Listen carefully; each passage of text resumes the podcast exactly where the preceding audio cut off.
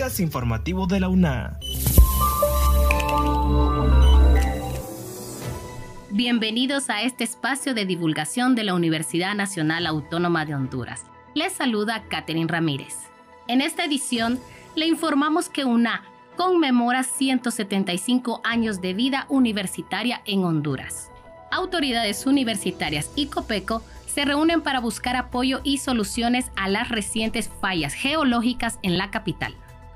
Proyectan hasta un 50% de disminución en fuentes de agua en Choluteca. Conozca los 32 conos volcánicos existentes en Tegucigalpa. Iniciamos con Kaylin Espinosa, que nos informa sobre la principal causa de activación de fallas geológicas en la capital.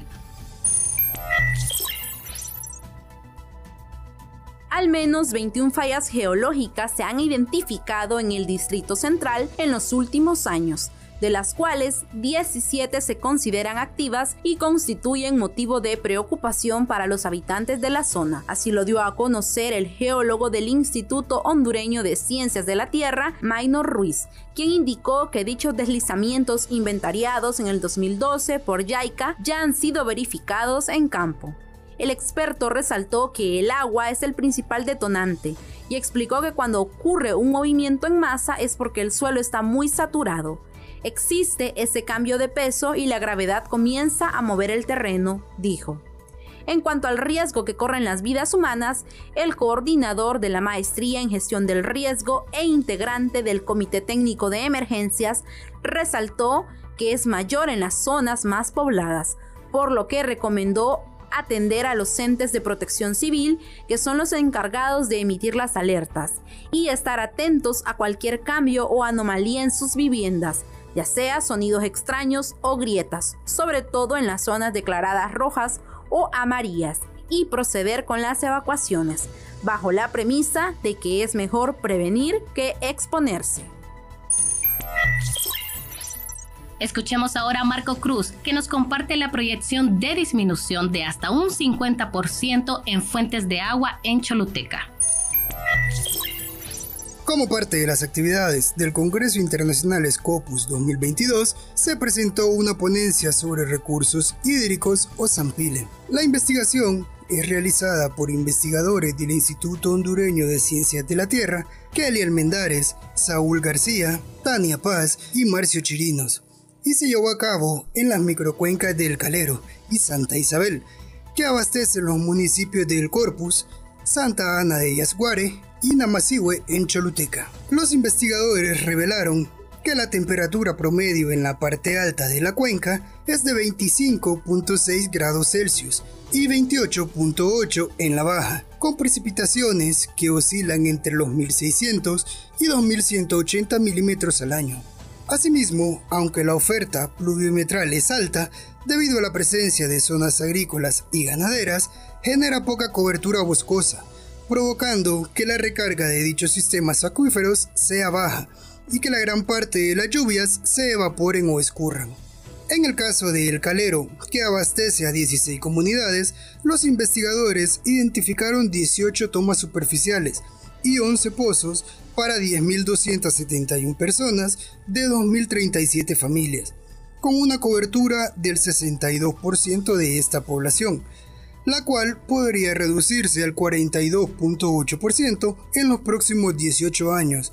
En el caso del Calero, que abastece a 16 comunidades, los investigadores identificaron 18 tomas superficiales y 11 pozos para 10.271 personas de 2.037 familias, con una cobertura del 62% de esta población, la cual podría reducirse al 42.8% en los próximos años, pese a que en la actualidad es la microcuenca de mayor recarga, principalmente en el mes de septiembre.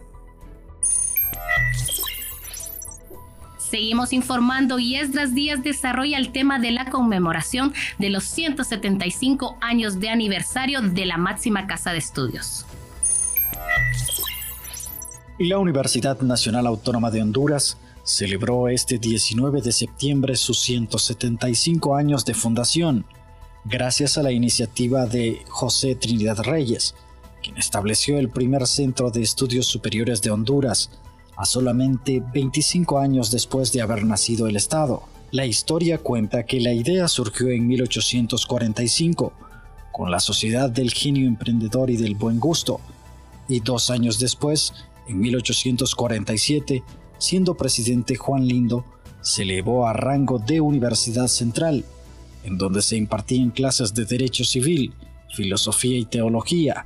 La universidad funcionó varios años en el convento San Francisco, situado en el actual Parque Valle de Tegucigalpa, y tuvo como primer rector a José Trinidad Reyes. Durante todo este tiempo la universidad no contaba con ningún presupuesto, que cinco años después del gobierno de Juan Lindo, José Trinidad Cabañas fue nombrado jefe de Estado, otorgándole por primera vez una partida presupuestaria a la máxima casa de estudios, mediante un decreto de impuesto a las reses, el cual fue designado para la institución. A día de hoy es la casa de estudios más importante del país, por su calidad educativa, sus avances en investigación y otros campos del quehacer académico. Ahora escuchamos a Carolina Galeas, que explica la reunión sostenida entre autoridades universitarias y COPECO en busca de las soluciones a las recientes fallas geológicas en la capital autoridades y especialistas de las facultades de Ingenierías, Ciencias, Ciencias Espaciales, Ciencias Sociales, BOAE y la Dirección de Vinculación junto al personal de COPECO planifican actividades para apoyar a las personas afectadas de la colonia Guillén y zonas aledañas. El vicerrector, Ajax Irías, reiteró el apoyo de la academia, recalcando que como institución ya han colaborado en previas ocasiones, tanto con estudios como recursos humanos. También se han realizado cantidad de estudios sobre la vulnerabilidad de la capital con la cooperación japonesa eh, de diversas áreas del conocimiento de la universidad y ahora se trata más bien de aspectos muy puntuales, cómo atender los albergues con nuestros psicólogos, con nuestros médicos, con nuestros trabajadores sociales, cómo ir previendo las cuestiones de infraestructura, porque se está hablando de, reubicación de personas, cuáles son los espacios más adecuados para no volver a caer en lo mismo. Eh, iba ahí todo un área de, del Instituto de Ciencias de la Tierra, de la Facultad de Ciencias Espaciales, que puede ilustrar de mejor manera a las entidades responsables de estos cambios de, de lo que va a ser la reubicación de las familias. Por su parte, Belinda Madrid, psicóloga de Copeco, expresó que esta es una oportunidad para crear vinculación y ejecutar acciones con personas altamente capacitadas de la máxima casa de estudios. Finalizamos con Esdras Díaz. Desarrolla el tema de los 32 conos volcánicos existentes en Tegucigalpa. Hace millones de años, Tegucigalpa era una de las zonas volcánicas más activas del país. Toneladas de materiales gaseosos, líquidos o sólidos emanaron desde el interior de la Tierra, hasta convertir con el paso de los años la topografía de lo que hoy es la capital del país. Como resultado de toda esa actividad volcánica, hoy existen en diferentes puntos de la ciudad al menos unos 32 conos volcánicos, sostiene Ramón Rivera, docente de la UNA y profesor de geografía, con formación sobre volcanes en universidades de Estados Unidos. Hasta la fecha, en el territorio hondureño se pueden identificar en todas las regiones del país. Al sur de Honduras, precisamente en el Golfo de Fonseca, donde se puede visualizar la isla del Tigre, que es tal vez el volcán de mayor envergadura que posee nuestro país. Se ubica en el municipio de Amapala, valle y cuya altura alcanza los 783 metros sobre el nivel del mar. También hay en Comayagua, La Paz, entre otras regiones. En el Distrito Central se reconocen como zonas volcánicas el Pedregal, el Mogote, la Laguna del Pedregal, las zonas aledañas a la Tigra y San Juancito, también el Cerro de Ula, que se formó hace unos dos y medio millones de años, y que data desde el periodo cuaternario. Este alcanza una altura de 1.725 metros sobre el nivel del mar. Su lava negra y otros materiales se extendieron por toda ciudad capital.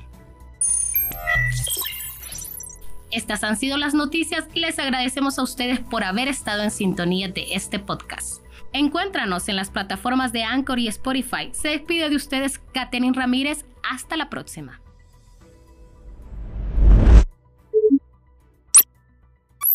Este es un servicio informativo de la Universidad Nacional Autónoma de Honduras.